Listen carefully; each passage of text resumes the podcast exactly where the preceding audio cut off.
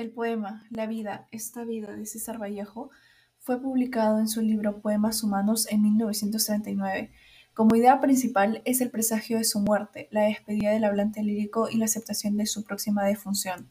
El autor utiliza las palomas como ejemplificación de su perspectiva de ver la vida.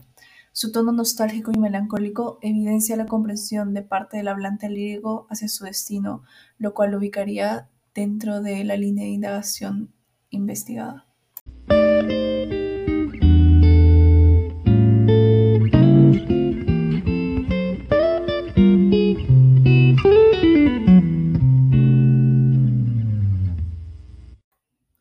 La vida, esta vida, de César Vallejo.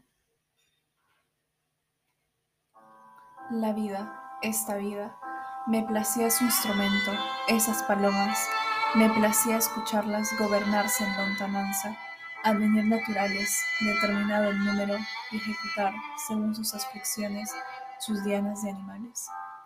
Encogido, oí desde mis hombros su sosegada producción, cabe los albañales, sesgar sus trece huesos, dentro viejo tornillo lincharse el plomo, sus paujiles picos, variadas palomitas, las póridas ojeándose los hígados, sobrinas de la nube. Vida, vida, esta es la vida. Suriar su tradición rojo les era, rojo moral, palomas vigilantes, tal vez oro de rumbre, si caían entonces azulmente.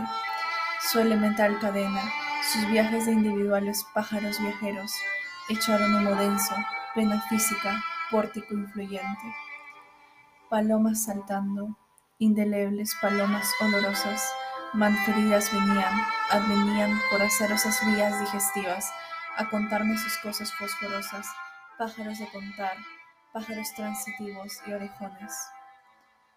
No escucharé ya más desde mis hombros, huesudo, enfermo, en cama, ejecutar sus dianas de animales, me doy cuenta.